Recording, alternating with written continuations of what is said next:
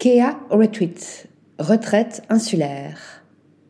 En quête de sens et passionné de culture grecque, le restaurateur israélien Zviki Etchet et sa femme thérapeute Anat ont ouvert l'été dernier cet hôtel-boutique de huit chambres sur l'île des Cyclades, la plus proche d'Athènes et l'une des plus préservées de l'archipel.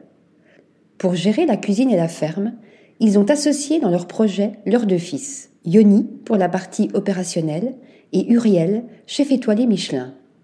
Dans ce cadre sain et apaisant, ode au slow tourisme, il propose des retraites d'une semaine avec des expériences multiples, dont certaines originales. Yoga, vinyasa, kundalini, yin, méditation et danse constituent la base des programmes conçus sur mesure.